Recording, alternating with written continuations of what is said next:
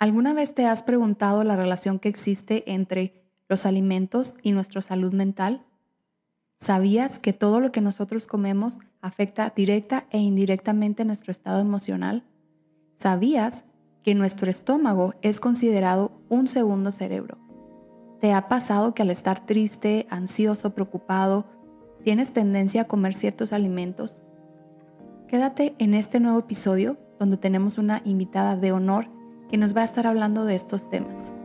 Acompáñanos en este nuevo episodio de Significado Podcast, porque aún no somos todo lo que podemos llegar a ser.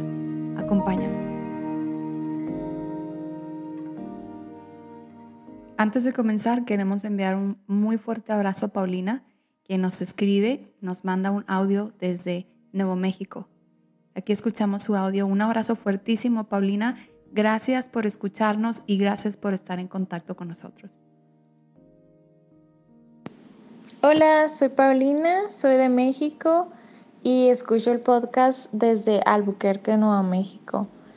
Me ha gustado mucho este podcast porque cada uno de los temas que se han tocado ah, se me han hecho muy interesantes. Siempre me llevo algo, siempre aprendo algo de mí o de las personas a mi alrededor. En especial me gustó el episodio de los cinco lenguajes del amor. Este fue un libro que yo leí hace algunos años, entonces fue muy padre volver a refrescar toda esa información que leí y empezar otra vez a observar y a descubrir el lenguaje del amor de las personas que me rodean. Eh, estoy muy emocionada por los próximos episodios y muchas gracias Maggie por todos tus consejos. Te mando un abrazo.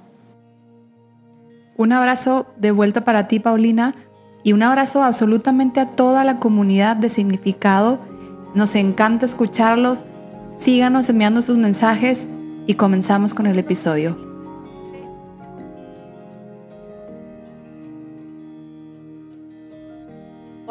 Bienvenidos nuevamente a este nuevo episodio de su podcast Significado. Soy Maggie Morales y estoy feliz de estar aquí con ustedes. Tenemos una invitada de lujo, no saben lo emocionada que he estado, estoy de tenerla aquí porque es una persona muy profesional, con mucha preparación y nos va a aportar muchísimo el día de hoy. Antes de empezar, quiero contarles que hoy también estoy muy contenta porque tengo voz. La semana pasada eh, la garganta la tuve cerrada con laringitis, estuve incapacitada, sin poder hablar, sin poder trabajar. Y fue un momento de reflexión personal donde estuve meditando acerca de qué importante es que no demos las cosas por sentados en nuestra vida. Y a veces damos la voz por sentada, damos cosas que están ahí siempre. Y fue un buen momento para meditar y para agradecer por la voz. Entonces, ahorita estoy aquí de nuevo con ustedes, mi voz está de nuevo back on track. No sé si se dieron cuenta que el episodio anterior hubieron algunos fragmentos que se grabaron con la voz así un poquito ronca, pero ya estamos aquí. Entonces, quiero agradecerles nuevamente por los audios que nos han enviado, por los mensajes que nos hacen llegar. Recuerden visitar nuestra página de internet www.significado.com, PSI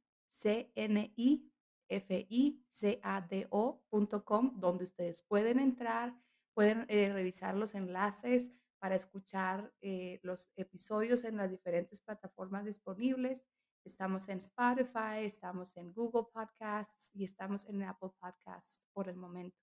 Ahí van a encontrar también el link para ingresar a nuestras redes sociales en Facebook, en Instagram, que estamos como Morales también el link para ingresar directamente a WhatsApp, mandarnos un mensaje, agendar sus consultas.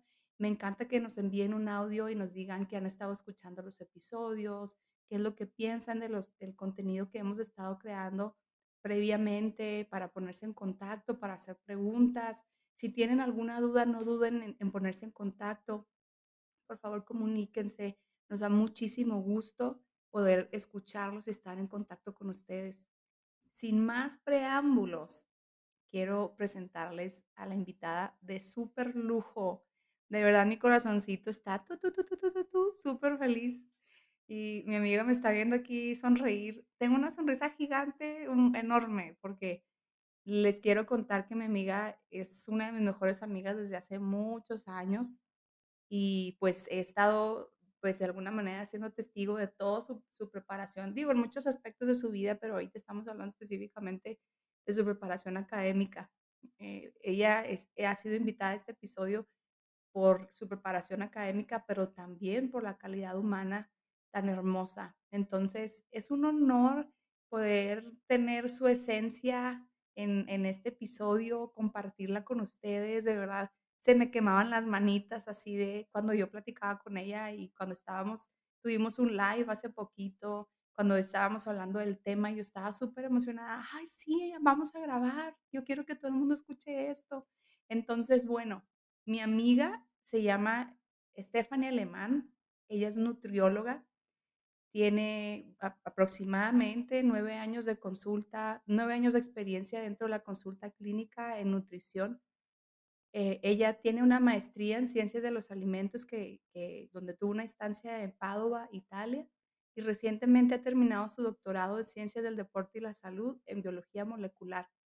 Ella es una mujer muy amorosa, muy cálida, eh, además disfruta escribir, disfruta estudiar temas eh, relacionados con, con su carrera principalmente. Le encanta la música country, trova, la música acústica en general, pop y oldies. Y les quiero platicar, antes de entrar en el tema, un dato súper curioso que mi amiga nos comparte, que ella dice que le gusta mucho limpiar y ordenar su ropa por colores. Ay, amiga, bienvenida, bienvenida. Estoy súper feliz de que estés aquí. ¡Yay! Le damos todos la Hola bienvenida a la amiga. nutrióloga. Mu- ¡Yay! Muchas gracias, muchas gracias amiga. Gracias por esta invitación. Eh, para mí ha sido muy emocionante poder estar en, tu, en tus episodios, compartir contigo y, hacer algo en común, ¿no? Poder integrar nuestras áreas y, y poder hoy hablar de este tema que, que, bueno, a mí todo me apasiona dentro de lo mío, pero sobre todo este tema tan de actualidad y tan presente en cualquier etapa de la vida, ¿eh? Entonces, Sí, no, muchas no, gracias por la. Estamos, invitación. de verdad, toda la comunidad significado está y estamos de lo más contentos de tenerte aquí. Cuéntanos cómo, cómo es eso de que ordenas la ropa por colores. De niña no, no era muy ordenada, este, ya ya me exhibí con eso. Eh, mi mamá nos hizo, era muy, muy, muy disciplinada, estricta con ese, con ese aspecto. Y pues ya en la adolescencia, más hacia la verdad, la carrera era como que ya no me podía dormir. De hecho, apagaba la luz y la volví a prender para ver si ya todo estaba en su lugar. Y, y se, me, se, me, fue formando a mí personalmente este, el, el, como que acomodar todo por colores. Y, y si no está por colores, ya siento que uh -huh. ya las cosas ya están, es un caos. Entonces, sí, me gusta ordenarlo así. Tengo mucha ropa negra, mucha ropa neutra, soy muy neutra en mi, en mi vestir. Este, como que blanco, beige, eh, colores tierra, pero también tengo mucho negro, que ya casi no lo uso, este, eso es bueno. Pero sí es como que lo primero así que van a ver en mi closet y ya lo demás es, va cambiando así, rosita, este. Sí, súper sí, yo creo y que. ya, todo lo demás. Sí, on board contigo, Pero sí. súper a bordo. Yo también, bueno, siento como que somos muy minimalistas en, en, en, los outfits, como que en la ropa. También yo uso mucho negro, blanco, muy neutro, eh, los colores y así. Entonces, sí. gracias por compartir ese dato curioso de ti. Y estoy feliz, amigos, de verdad, estoy muy contenta. De, no, no me cabe la felicidad, por eso les digo todo me siento súper honrada, estoy así como una niña con un juguete nuevo que estoy, ay no, ya quiero que empecemos a hablar de todos los temas porque hemos estado hablando acerca del ayuno intermitente y los trastornos de, de conducta alimentaria, hemos estado hablando de muchísimos temas, estoy expectante de todo lo que podemos hablar en el futuro y, y ambas estamos de acuerdo en que claro. la salud es integral y debe de ser abordada desde un enfoque integral. Las personas es bien importante que las personas tengamos en cuenta que la salud no es solamente la ausencia de alguna dolencia física, o sea, la salud es el equilibrio biopsicosocial como lo marca la Organización Mundial de la Salud. Aquí entran los profesionales de la salud, el nutriólogo, entra el doctor, entra el, el psiquiatra. Ahorita nada más estamos hablando de la parte de la nutrición, la alimentación. Evidentemente nosotros que no hemos estudiado nutrición, eh, ignoramos y hay mucho que, en qué educarnos y en qué crecer en este aspecto. Entonces, el, el, tema que queremos abordar el día de hoy a grandes rasgos, porque luego lo vamos a ir abordando de una manera más específica, es el tema de la nutrición y la salud mental. Y aquí vamos a ir partiendo en muchos pequeños aspectos, pero ¿cómo se relaciona la, la, la nutrición y la salud mental? Primero me gustaría mencionar algo muy, muy importante que la Sociedad Internacional para la Investigación Psiquiátrica Nutricional ha recomendado, y es que la medicina nutricional debe ser considerada como base fundamental en la base psiquiátrica. Muchas veces no lo vemos de forma eh, necesario o necesaria o, integral, pero realmente es muy, muy importante que nosotros veamos, como tú ya lo mencionaste, eh, desde todas las especialidades, ¿no? De todas las disciplinas, porque somos un todo, somos un ser que eh, somos también em, emocional. Entonces, bueno, hablando o aterrizándolo a esto, impacta mucho en cómo voy a absorber nutrientes, si me va a dar apetito o no, mi estado de ánimo, pero también es algo bidireccional porque la propia, a través de la propia alimentación, yo puedo hacer que el estado del ánimo mejore. Entonces, pues desde ahí podemos partir. Porque justamente eso lo platico con los colegas de la escuela, de que cuando una persona, y como, bueno, cuando una persona está en un estado depresivo o tiene un episodio depresivo o ansioso, eh, su estado anímico, sus procesos de pensamiento pueden hacerle tener un momento donde tengan una disminución en el apetito, es decir, no tengo ganas de comer o por el contrario, ¿no?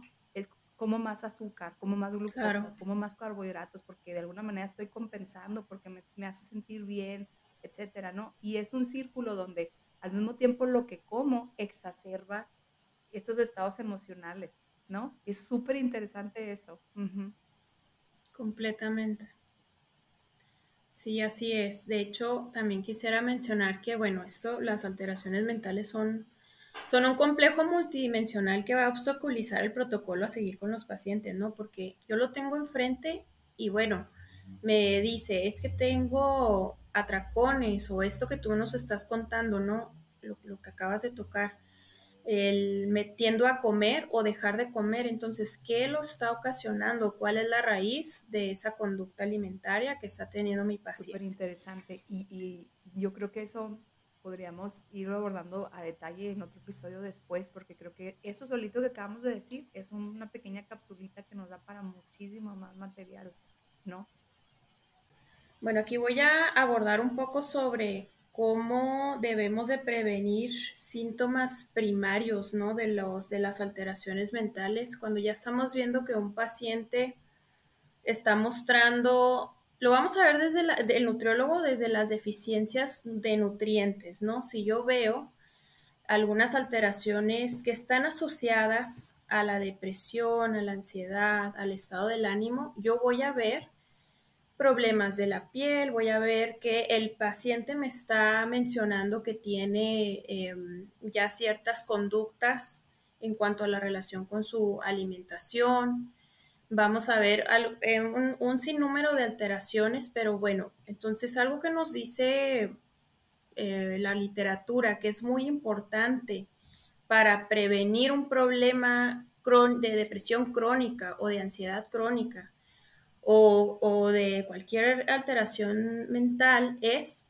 que nosotros nos vayamos a esos signos que mi paciente ya me está mostrando, ¿no? Que es esa mala alimentación. En una mala alimentación yo ya puedo saber que mi paciente va a traer probablemente alterada la bacteria que tiene a nivel intestinal. Cuando yo tengo alterada la, microbiota, que es su nombre propio, o la bacteria que tenemos a, nivel del colon específicamente y en, el, en los intestinos, eso va a alterar eh, la liberación de neurotransmisores que se van a encargar de regular nuestro estado del ánimo. Estos neurotransmisores, o cuando hablo de neurotransmisores, estoy hablando de mensajeros que se encargan de regular ese estado del ánimo, ¿sí? Entonces, tenemos cómo vamos a prevenirlo mejorando la calidad de la alimentación, ver si no hay una deficiencia de nutrientes específicos que estén asociados a esto por signos que yo ya estoy viendo en mi paciente, que pueden verse desde lo físico como en lo emocional, lo que él me está manifestando. Por supuesto, yo no voy a hacer el papel de psicólogo, ¿verdad? Pero desde ahí, obviamente, este, vamos a ir viendo hacia dónde vamos a dirigir también a nuestro paciente, ¿no? Que es algo también muy importante saber, ¿sabes qué? Necesito o necesitas este, también incluir en tu tratamiento un apoyo psicológico o hasta psiquiátrico. Claro, y va completamente al Entonces también, sí. Cuando nosotros estamos en consulta y vemos que una persona puede apoyar, o sea, identificamos algún trastorno de conducta alimentaria o que dentro de la entrevista inicial identificamos que los hábitos eh, alimenticios no son los más propicios, por ejemplo, que nos está platicando que está consumiendo demasiado azúcar, lo que sea, evidentemente también nosotros vamos a respetar que esa es un área que no nos compete a nosotros, evidentemente. Entonces ahí tratamos de identificar un poco que, es importantísimo poder trabajar en equipo con la ayuda de un profesional de nutrición, ¿no? Y eh, empezamos, para ahorita que mencionaste, hablaste acerca de los neurotransmisores, se me haría súper padre si tú quieres que, bueno, a las personas que no tengan idea qué son los neurotransmisores o cómo funcionan, si pudiéramos por lo menos a, muy grosso modo decirles qué son los neurotransmisores y para qué funcionan. Por ejemplo, me imagino o creo que en las redes sociales las personas ven mucho o escuchan en audios, en reels, en Instagram, así, que la serotonina es la hormona de la no sé qué. Claro. Entonces, la serotonina en este caso es un neurotransmisor que, es, que se sintetiza a partir del triptofano, es un aminoácido, aminoácido que no está fabricado por el cuerpo, entonces eh, debe de ser aportado a través de la alimentación, hasta donde yo comprendo. Es comúnmente conocida como la hormona de la felicidad. Los bajos niveles de esa sustancia se asocian con la depresión y con la obsesión. ¿Cómo puede una persona eh, a través de la alimentación fortalecer la serotonina? Muy bien primero me voy a ir a, lo, a lo que me comentabas de qué es un neurotransmisor, ¿no? Un neurotransmisor es un mensajero, ¿ok? Este se va a segregar por ayuda de nutrientes específicos que como en este caso ya lo mencionaste, uno de los precursores de la serotonina es el triptofano. El triptofano, como, también ya lo mencionaste, es un aminoácido. Este lo debemos de, es esencial, por lo cual debemos de consumirlo a través de nuestra alimentación. ¿Y cuáles son las fuentes del triptofano? Principalmente está en productos de origen animal. Si lo encontramos en productos vegetales, sin embargo, es muy importante que eh, si, únicamente nuestra dieta está basada en, plantas o, es, o son veganos, sí se suplemente. De hecho, eh, ya hay suficiente investigación que respalda que el uso de suplemento de triptofano, ya sea, perdón, por medio de suplemento o por medio de la dieta, es óptimo para que se segreguen bien estos niveles de serotonina.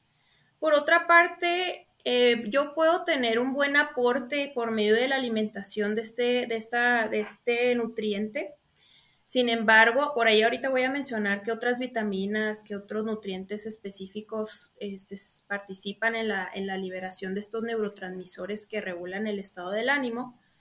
Pero este, algo muy importante es que, bien, y siempre se los digo a los pacientes, independientemente de la patología o la condición que estemos tratando, el objetivo es, yo te puedo dar la mejor, el mejor plan, el mejor diseño de la alimentación que tú debes de llevar. Pero si tú no tienes una buena absorción de nutrientes, ¿qué vamos a hacer ahí? ¿Cómo sé o cómo le hago para que mi paciente tenga una buena absorción? Yo debo, debo evaluar su salud digestiva. Si mi paciente me reporta que es muy estreñido, que se inflama con facilidad, que sufre de colitis, gastritis, que hay episodios donde eh, tiene de posiciones que no son eh, normales, hablando de, las heces fecales, ¿verdad? Este, es muy importante que yo evalúe eso porque si yo no tengo una buena eh, salud digestiva, yo no voy a tener una buena absorción de nutrientes. Entonces, si yo no tengo una buena absorción de nutrientes, mis, las señales que va a mandar mi colon a mi cerebro, que es a través del, del sistema nervioso, ahorita abordo un poquito más esto, no va a llegar una buena señal para que se libere la serotonina. Eso es. Por otra parte, sí, dime, dime. Ejemplo, te dijera, oye, ¿sabes qué, amiga? Voy a comprar un carro nuevo y está padrísimo, está bien equipado, que ese sería el régimen alimenticio, ¿no? Que me da un nutriólogo. Eh, está súper bien equipado, tiene, no sé, todo es eléctrico de piel, pero ¿sabes qué? Pero, pero viene sin llantas, ¿no? Entonces es como, tengo todo lo demás, pero no tengo cómo se transporta, ¿no? Ajá, exactamente. Moverte, claro, exacto, exacto. Exacto, cuando ya hay un, ya se obstaculiza eh, esa, esos nutrientes o la, el transporte de esos nutrientes, ya no va a haber una buena, se llama red neuronal o conexiones que nosotros vamos formando a través de los alimentos, no olvidando que los alimentos son son información. Si todo lo que mandamos a nuestro cuerpo, lo que, lo que metemos a nuestro estómago es información. ¿Qué información le estamos dando a nuestro cuerpo? Entonces, sí, completamente. Ahí, este, sí, ya hemos abordado, ¿no? Esa parte de que en verdad, pues, si mis huesos necesitan ciertos minerales para ser hueso, pues si no lo estoy dando a la fuente, ¿cómo los voy a tener con, los van a crecer, ¿verdad? Se van a formar, Sí, porque el cuerpo es maravilloso, sin embargo, va a haber deficiencias y va a haber un momento donde van a venir las complicaciones a la salud, ¿no? Entonces, mucho cuidado con eso. Este, otra de las, eh, em, otro de los mecanismos que pueden obstaculizar la producción de la serotonina, que no es nada más cuidar la alimentación, sino otros hábitos de estilo de vida, es el manejo del estrés. ¿Por qué? Porque el cortisol, que es una hormona que la conocemos como la hormona del estrés, esta participa en regular ciertos mecanismos del, del cuerpo. Entonces, eh, en periodos cortos, si yo la tengo, es positivo, ¿no? Eh, nosotros tenemos que tenerla, tenemos que liberarla porque nos va a preparar para los momentos de alerta. Sin embargo, con el estrés, que ahora sí estamos hablando de factores ambientales, eh, Em, alguna situación que estoy, estoy viviendo y yo la sostengo durante mucho tiempo, esta hormona, al estar sostenida, va a evitar que haya un buen nivel de serotonina. ¿Por qué? Porque la serotonina, ahora fíjense, puedo tener una buena administración por medio de la dieta, que va, que puedo tener una buena flora microbiana, ¿ok? Y luego va, va, a haber una buena producción de serotonina, pero si yo estoy muy estresado, yo no regulo ese estrés, la serotonina actúa como un, compensatorio, ¿sí? Va, va, actuando, va liberándose para que se disminuya el cortisol, sin embargo, si yo me agoto esas reservas, pues vamos a tener un cortisol muy elevado, muy bajos niveles de serotonina, muy bajo estado del ánimo y otra vez es, un, es como un ciclo, ¿no? Que al final pues este, obstaculiza lo que yo estoy haciendo de manera inicial o preventiva por medio de, la nutrición. Regular o ayudar al cuerpo que regule, corrígeme si estoy, eh, eh, no estoy en lo correcto, una manera eh, para regular los niveles de cortisol para que, como decías tú, los necesitamos, pero en exceso nos, nos, no nos ayuda, es a través del ejercicio moderado porque comprendo yo que cuando tenemos un nivel de ejercicio Así es. aumentan inicialmente los niveles de cortisol. Luego esto contribuye para que en la noche esa hormona vaya bajando y eso es una buena manera para reforzar el patrón natural de las altas y las bajas de la producción de cortisol que que el cuerpo debe de ir teniendo. De hecho, tenemos que emplear ahí, es una de las estrategias, cómo lo reducimos es por, como tú lo has dicho, por medio del ejercicio. Hay otras estrategias que ya se están utilizando, que por ahí eh, participa, sí, tiene que ver con el estilo de vida, mejorar la calidad del sueño.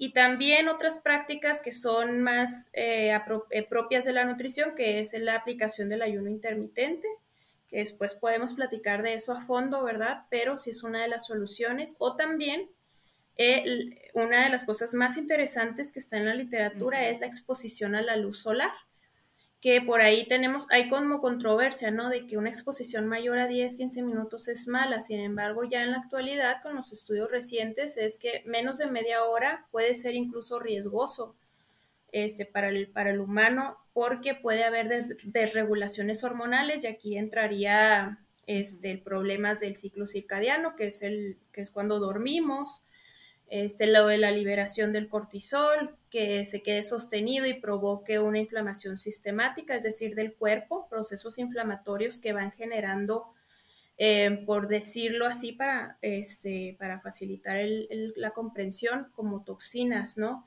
Cuerpos este, que pueden afectar nuestras células, pueden envejecernos incluso más rápido, entonces, así es. Entonces, bueno, ese es otro de los mecanismos ¿no? que puede obstaculizar esa producción de los neurotransmisores que responden a la, al estado del ánimo o que van a regular el estado del ánimo. ¿Y por qué, por qué crees tú que baje la serotonina? Bueno, la serotonina puede bajar nuevamente por un bajo consumo de proteína por medio de la dieta, por eso es muy importante que en personas veganas si se suplementen con el triptofano. Habrá algunos aminoácidos que son esenciales que con la dieta vegetal, si bien hay, hay, hay alimentos este, como las leguminosas que nos aportan proteína, no serán de la misma calidad e incluso ya en el organismo no se va a aprovechar de la misma manera que si los comemos en productos lácteos, desde el huevo, de las carnes, etcétera. También este, porque baja la serotonina por esa dificultad de absorción que ya la mencionamos anteriormente. Otra de las cosas que es muy, muy interesante este, y que deberíamos de abordar siempre con los pacientes, que el uso de medicamentos, sobre todo los antiácidos, generan que el, el, acidez del estómago o el pH que nosotros debemos de tener disminuya y eso evita que ya no, se, ya no haya una buena absorción o una buena digestión de las proteínas y los aminoácidos. Entonces yo, nuevamente, yo puedo suplementar, incluso puedo tener una buena salud a nivel del colon, buenas bacterias, pero si mi acidez estomacal ya, ya se disminuyó por medicamentos, por alguna bacteria que puede ocurrir, ¿no? Como, como la gastritis, que es derivada de una bacteria, la H. pylori. Este, ajá.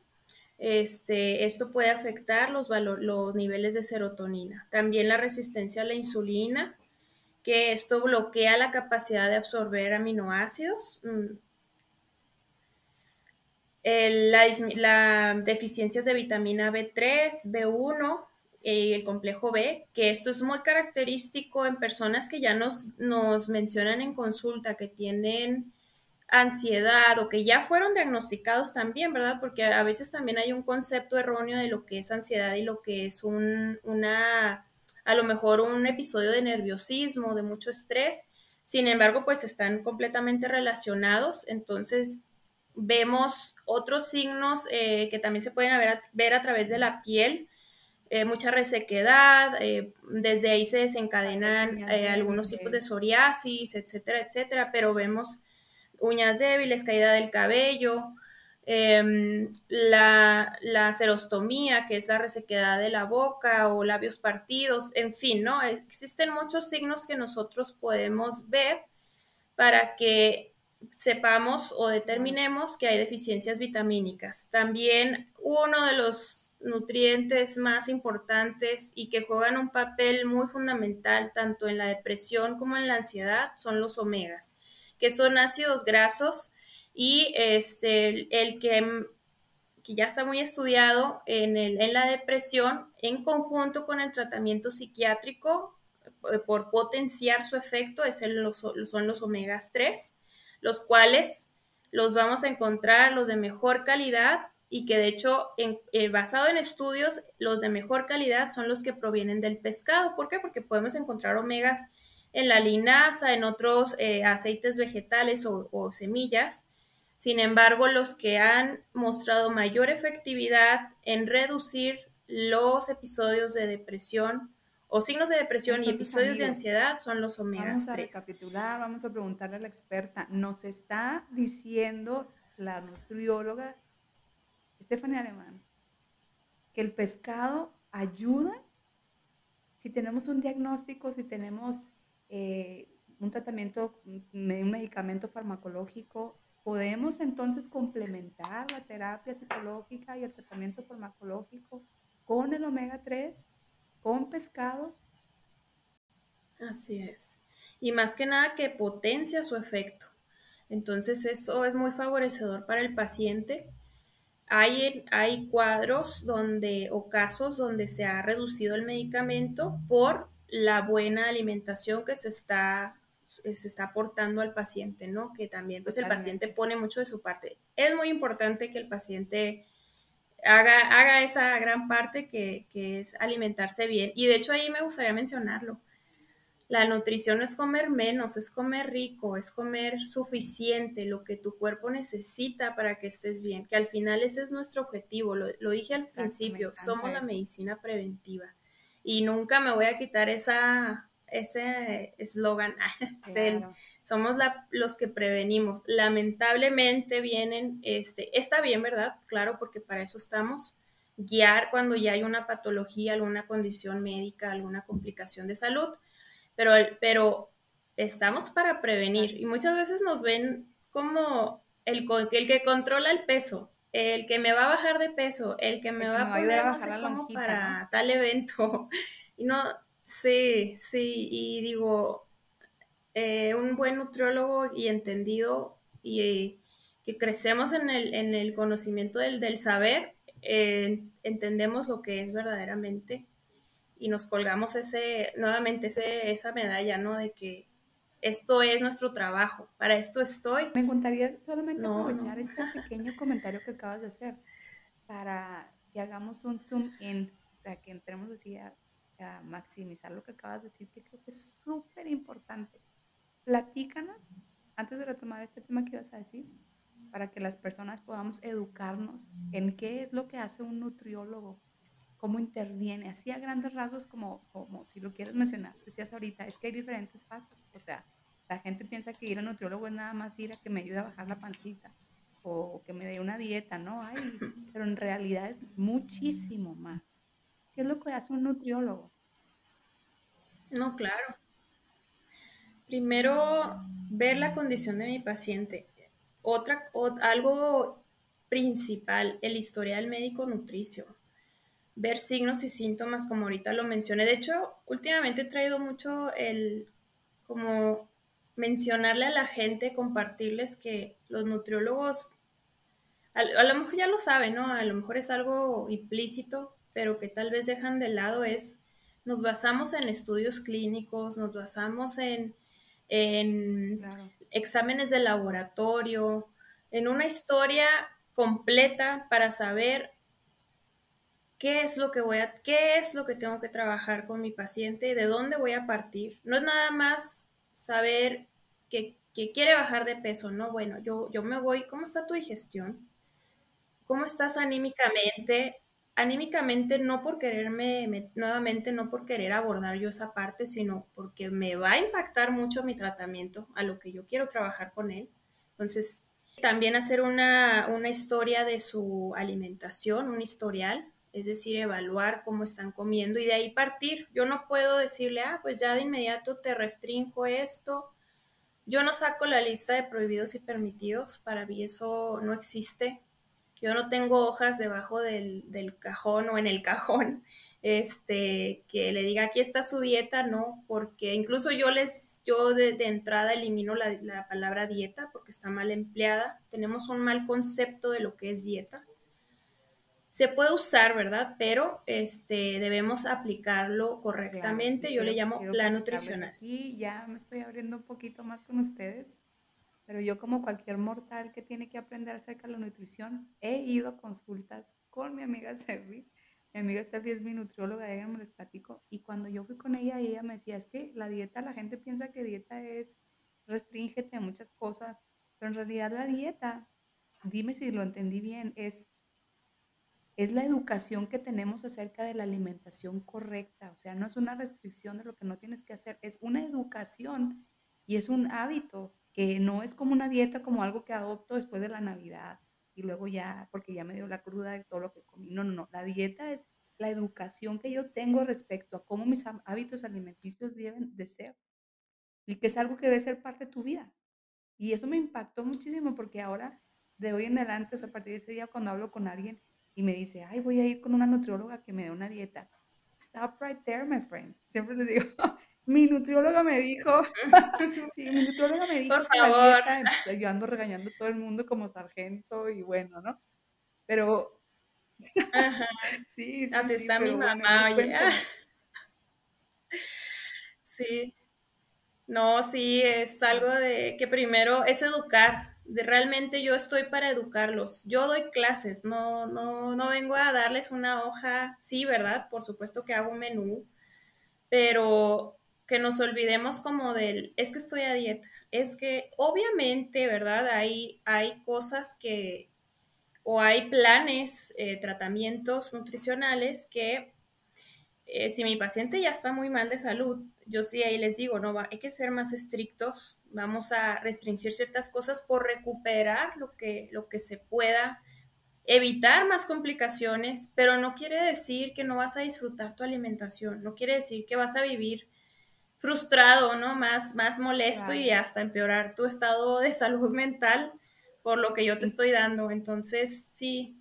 Me encanta que en la parte de la educación, o sea, a medida que nosotros nos vamos educando, vamos sabiendo que no es algo, vamos quitándole como esta, esta connotación negativa de que es una restricción, sino que vamos entendiendo que estos alimentos que voy dejando o que sí, que voy educándome son, tienen un objetivo, o sea, hay una meta y, y, es un hábito, es como se va instaurando poco a poco y una cosa lleva a la otra. Llega un punto donde al principio me costó mucho trabajo, pero conforme lo voy practicando como un músculo, así como ir al gimnasio, llega un punto que ya no se me dificulta, o sea, tal vez antes yo no tenía apertura como el brócoli, por ejemplo, pero luego yo comprendo que antes yo decía, ay, es que el brócoli me sabe feo, la textura me sabe fea, mil pretextos que dice la gente, ¿no?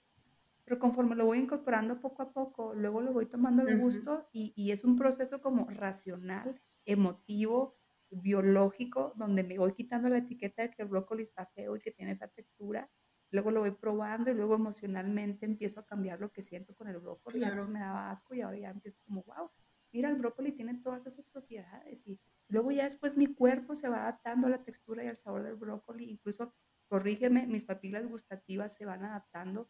Por ejemplo, cuando si yo estoy acostumbrado a tomar mucha, mucho refresco y demás, empiezo a dejarlo. No, claro. Y antes no me sabían a nada los vegetales y, y uh, no me gusta. Pero luego voy dejando todo eso y luego voy comiendo más saludable, más vegetales e incluso mis papilas gustativas empiezan a adaptarse a los nuevos alimentos de tal manera que ya me sabe el brócoli algo ya no me sabía antes. Entonces muchas veces no se trata tanto de decirle a la persona, no, frene todo lo que está comiendo. Muchas veces es decir, ok, si usted se tomaba 10 cocas al día, claro. tal vez frenar de golpe no sea algo muy como un cambio que tal vez dure, pero ¿qué, parece, qué, qué, qué le parece si vamos graduando esa meta? La meta final es que deje de tomar refresco por si es diabético, ejemplo. Pero ¿qué le parece si vamos, en vez de 10 coca, la meta esa semana es que se tome 8 refrescos y luego la que sigue 7 refrescos y así sucesivamente, ¿no? Entonces, parte de la educación y de la modificación de hábitos es muchas veces es, quitar, pero muchas veces también es graduar y, e ir disminuyendo, ¿no? Sí, de hecho ese es el, el, camino al éxito de la adherencia a un plan, ir poco a poco, ir tomando ¿Qué es lo urgente? De hecho, eso iba a, retomar con lo que me preguntabas, ¿no? ¿Cómo son mis consultas? ¿Cómo lo abordo? Es ver objetivos y yo pongo objetivos principales. Siempre se los mando. Esto es, justifico mis planes, esto vamos a trabajar. A veces dices, ah, yo venía por esto, ¿no? Yo venía, que lo, lo más común es, vengo enfocado por mi peso. Pero dices, bueno, ¿qué es lo que antecede o qué te llevó a ese peso? Y ese peso está bien o, realmente está mal, es, tan grave o, es parte de tu complexión. Hay que verlo, ¿no? ¿Y qué está generando lo que tienes metabólicamente? Y en cuanto a lo del brócoli, el ejemplo que ponías, siempre hay alternativas. Y, y efectivamente hay maneras de irlo poniendo en la dieta, sí es muy importante, pero también si de plano no, este, sí, de técnicas de cocción, de, bueno, recetas que podemos cambiar hasta el sabor desde el momento en el que preparo la carne, sin usar tantas cosas gourmet ni, ni extravagantes, ni que no consigo aquí en Chihuahua, ¿no? Bueno, en el caso de, los que están aquí en la ciudad, los que están escuchándonos desde cualquier punto, pues lo que encuentren, ¿no?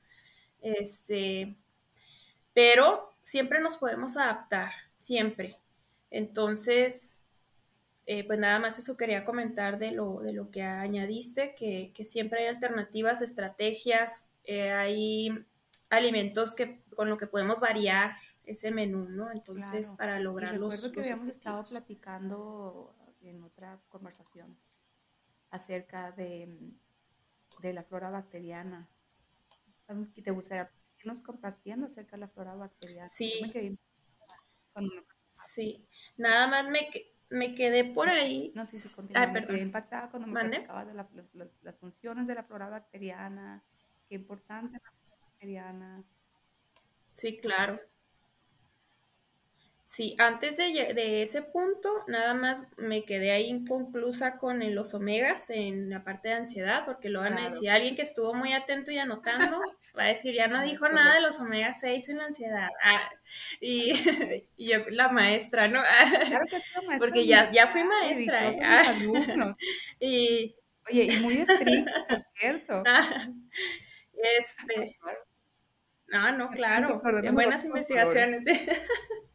no, pero. Así de estricta. Sí, ah, ya supieron. Ah, no, oye, tuve una amiga que sí, sí me quiso, quiso comprobar ese dato. Ah, me, hizo enseñarle mis cajones. y sí, ya, sí. En un día random me dijo, voy a llegar así nomás a ver si es cierto. Y sí. sí. Bueno, volviendo a los omegas, nada más ahí quería agregar que a diferencia de la, de, en la depresión, que ya está estudiado que los omegas 3 eh, favorecen mucho el tratamiento o incluso en aquellos donde todavía no se ha dado un tratamiento o no, no, no ha sido necesario, pero los omegas 3 son óptimos en la ansiedad es muy importante la combinación tanto del omega 3 como del omega 6, que estos sí van a estar en aceites vegetales y nueces, nada más para agregar y recordando que los omegas 3, pues principalmente de eh, el pescado, ¿no? Este también, bueno, ahora sí abordando lo que me decías de la... a mí me encanta hablar de, la, de las bacterias del colon, del sistema digestivo, porque siempre voy a partir de ahí ¿Qué pasa cuando nos inflamamos? Nos duele el estómago, ya cualquier molestia estomacal, claro, ahora de cualquier otra parte del cuerpo, pero, pero una molestia intestinal, em, no ir eh, bien al baño, no sentir que, que, realmente estoy bien en ese aspecto, afecta mucho, ¿no? Entonces, para mí hablar de la microbiota es muy importante y más en este tema de salud mental, qué relevante y qué buena participación tiene porque en verdad regula y equilibra el estado del ánimo. ¿Por qué? Primero, ahorita de hecho también lo mencioné en alguna parte de la conversación, pero lo más les comenté como de esas señales que recibe nuestro cerebro por la calidad de la bacteria que hay en el colon. ¿Cómo es esto? Nosotros tenemos conexión entre sistema a sistema, ¿no? Es de sistema nervioso, sistema circulatorio, etcétera resulta que el sistema digestivo tiene una conexión directa con el sistema nervioso a través del sistema vago o neumogástrico. Ustedes pueden ahí teclear nervio vago y van a ver la conexión desde nuestro tubo digestivo, nuestro, nuestra porción más eh, lejana, que es el colon o los, los intestinos, y cómo se conecta hacia el cerebro. Entonces, si yo tengo una buena calidad de bacterias este, en un buen nivel, en un buen estado, yo voy a tener una buena señal al cerebro para que nuestro cerebro libere de manera correcta o en buena cantidad los neurotransmisores. Nuevamente, esos mensajeros que van a decir libera este, o regula, perdón, la, el estado del ánimo en este caso. ¿Sí? Entonces, a menor serotonina quiere decir que hay una peor flora o una... Lo correcto es decir que hay una microbiota dañada, que lo conocemos o lo hemos escuchado muy comúnmente como flora bacteriana.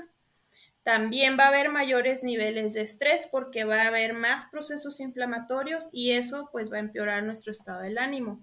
Algo muy, muy importante que sí les quiero mencionar es que hay bacterias que, que específicamente, sin necesidad del triptofano, sin necesidad de otras vitaminas este, específicas o los omegas, hay bacterias que nosotros podemos dar a través de, los probióticos, que son los lactobacilos, las bifidomo, los longum, que también las vamos a, mantener a través de los prebióticos.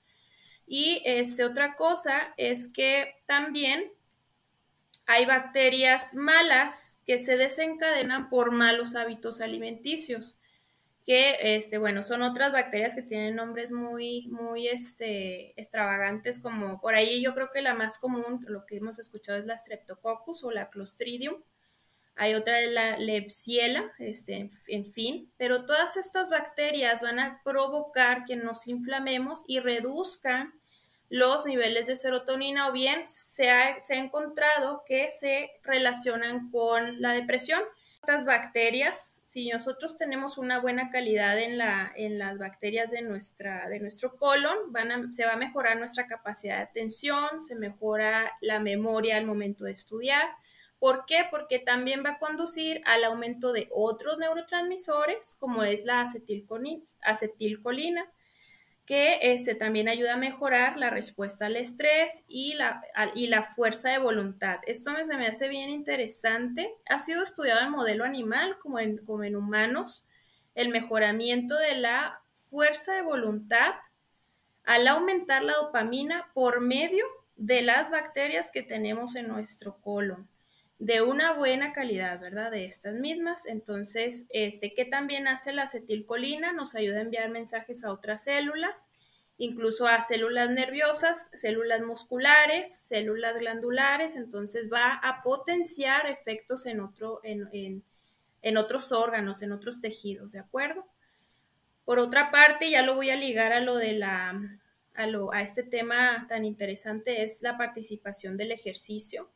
Mm, lo vemos que sí improvisa la liberación de estos neurotransmisores. Sin embargo, cuando nosotros trabajamos nuestros músculos, también se eliminan compuestos negativos o estas bacterias que no son, no son buenas y se aumenta la, la, capacidad cognitiva. Entonces, también el ejercicio no únicamente ayuda a la liberación de los neurotransmisores, sino liberar bacterias que no son malas o desechos, ¿no? Compuestos también que están relacionados a los procesos inflamatorios, que tienen su nombre como citocinas por ahí.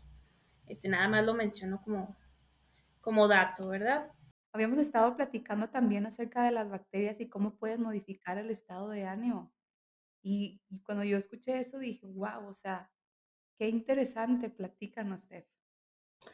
Sí, es lo que comentaba ahorita que a través de una buena calidad de bacterias se va a mejorar la liberación de los neurotransmisores que regulan el estado del ánimo. Otra cosa que se me hizo, se me ha hecho muy interesante eh, de estos estudios que se han hecho particularmente de la, de la relación de la microbiota con los, con los neurotransmisores es cómo se crean redes neuronales que eh, hablan mucho como de nuestro cerebro no va a escuchar no ve, pero traduce, ¿no? Es una, eh, eh, hace, son códigos, ¿no? Que llegan al cerebro.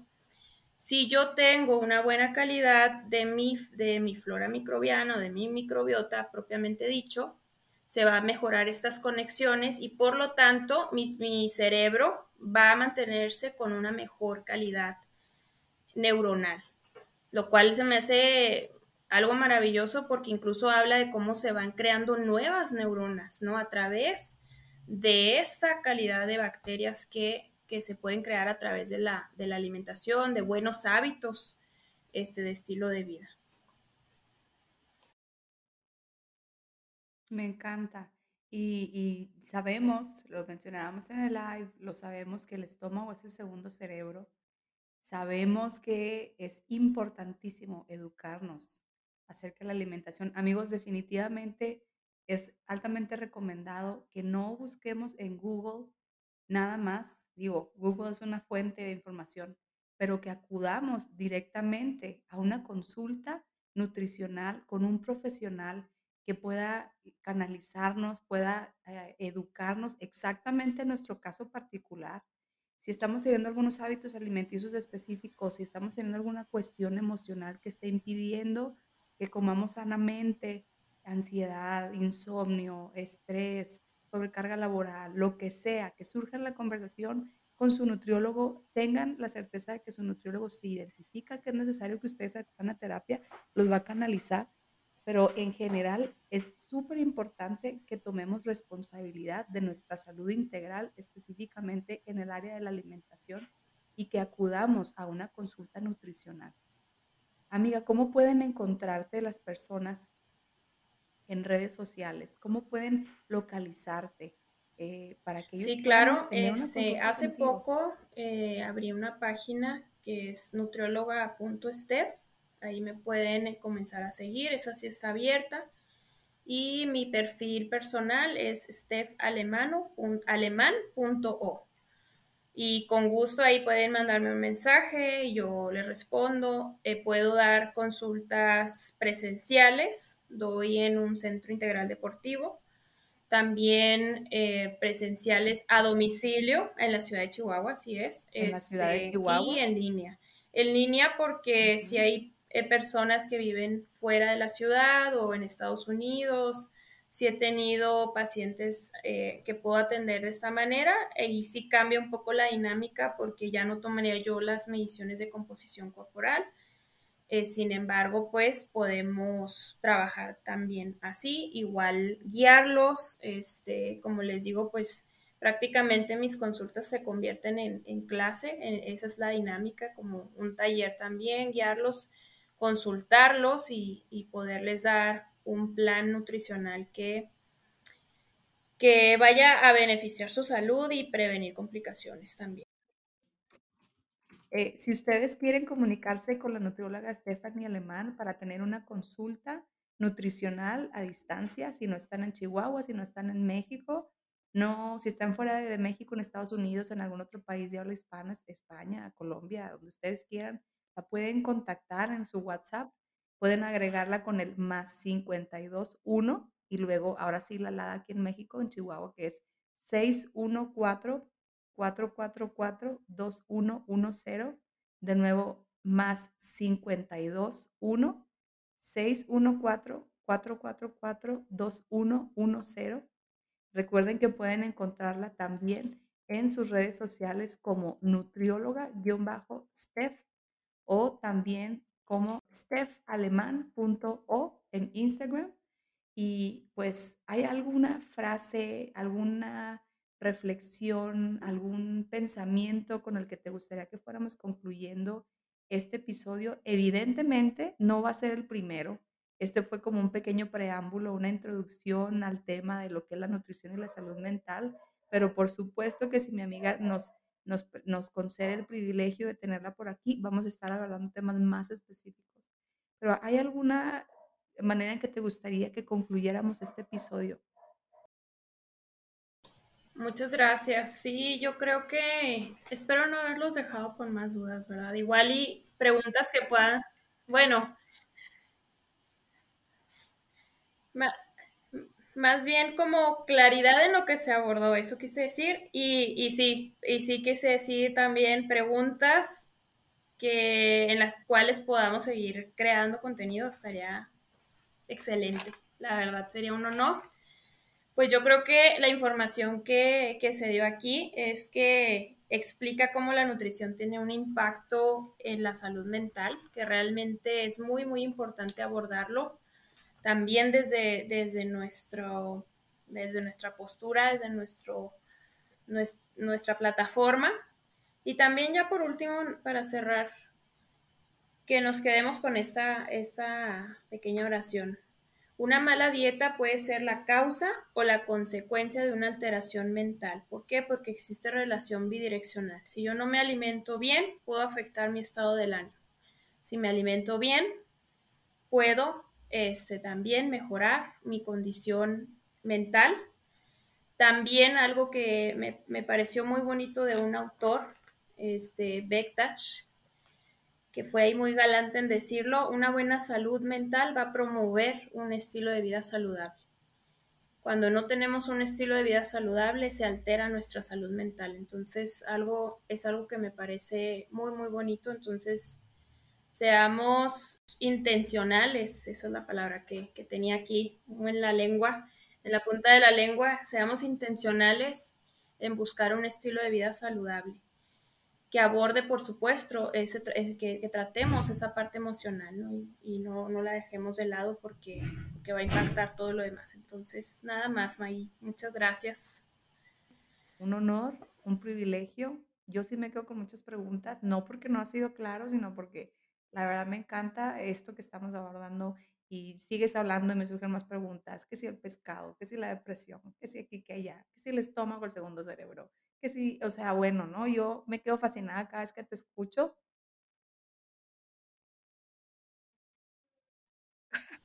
Adelante. quería agregar otra cosita ah, este, con lo que estás, con lo que nos estás diciendo, ¿no? Porque también qué importante, lo, lo dijiste ahorita y quiero ser puntual en ello, que muchas veces eh, las personas solo se retiran alimentos, ¿no? O productos, productos que sabemos somos conscientes porque la sociedad desde muy pequeños es consciente ya de esto no es bueno, esto, esto no, no es tan saludable, no me va a nutrir. Pero hay que saber cómo y cuánto de lo que tenemos que comer, ¿no? Y es ahí donde entra el reto de, de crear un plan nutricional y por eso el acudir con nosotros, ¿no? Nada más como el pescado es bueno para eso, ah, ahora voy a comer mucho pescado porque también hay que saber cuánto, ¿no? Y, en, qué, en, qué, en, qué, en qué momentos, con qué alimentos, cuánto a diario y con qué frecuencia, ¿no? Totalmente, justamente por eso Nada más. Eh, hicimos la invitación a que ustedes, cada uno de nosotros acudamos a una consulta nutricional para que no nos quedemos con lo que vemos en Google o, que no nos estemos haciendo dieta nosotros mismos, de que una dieta basada en plantas pero sin irnos a asesorar, que si tengo que tener algún suplemento alimenticio, en fin. Eh, la conclusión que a mí me gustaría tener en este sentido es, pues primero agradecerles por haber puesto play a este episodio. Gracias por acompañarnos hasta este momento. Nos sentimos muy privilegiadas de, que nos permitan acompañarlos. Eh, quiero agradecerles porque juntos, poco a poco, continuamos construyendo esta comunidad en significado una comunidad de personas que está buscando elevar su nivel de conciencia, trabajar su responsabilidad, la responsabilidad de su crecimiento, eh, la responsabilidad de todas las áreas de, la vida que le conforman en las cuales les, nos es necesario trabajar, la alimentación, mejorar nuestros hábitos. No solamente, bueno, desde una perspectiva de prevención, desde una perspectiva de crecer, crecer nosotros y ser un, factor de impacto que ayude a otros a crecer. Entonces, gracias porque juntos todos estamos creciendo en muchas áreas. Eh, el enfoque de significado es no nada más hablar de, de trastornos de depresión o de ansiedad, sino de invitar a profesionales de la salud que juntos podamos ser un equipo, todos desde las diferentes disciplinas y abordar la salud desde diferentes enfoques y, reconocer que mm, todas las demás personas que conocemos tienen una trayectoria laboral, personal, conocimiento que nosotros no tenemos. Entonces aquí se trata de que juntos honremos la trayectoria unos de otros y, y, nos estemos apoyando, acompañando. Entonces, amiga, gracias por el espacio, gracias por la dedicación al profesionalismo con el que nos has acompañado en significado. Te, te mandamos un abrazo lo más fuerte, toda esta comunidad Gracias por estar aquí y amigos, gracias nuevamente por, poner play a este episodio. Recuerden compartir este episodio si han encontrado, lo han encontrado de valor para que otras personas puedan escucharlo. Y bueno, reciban un abrazo fuerte y nos vemos en el próximo episodio. Gracias por escucharnos. Hasta luego, un beso. Bye bye. Bye, gracias.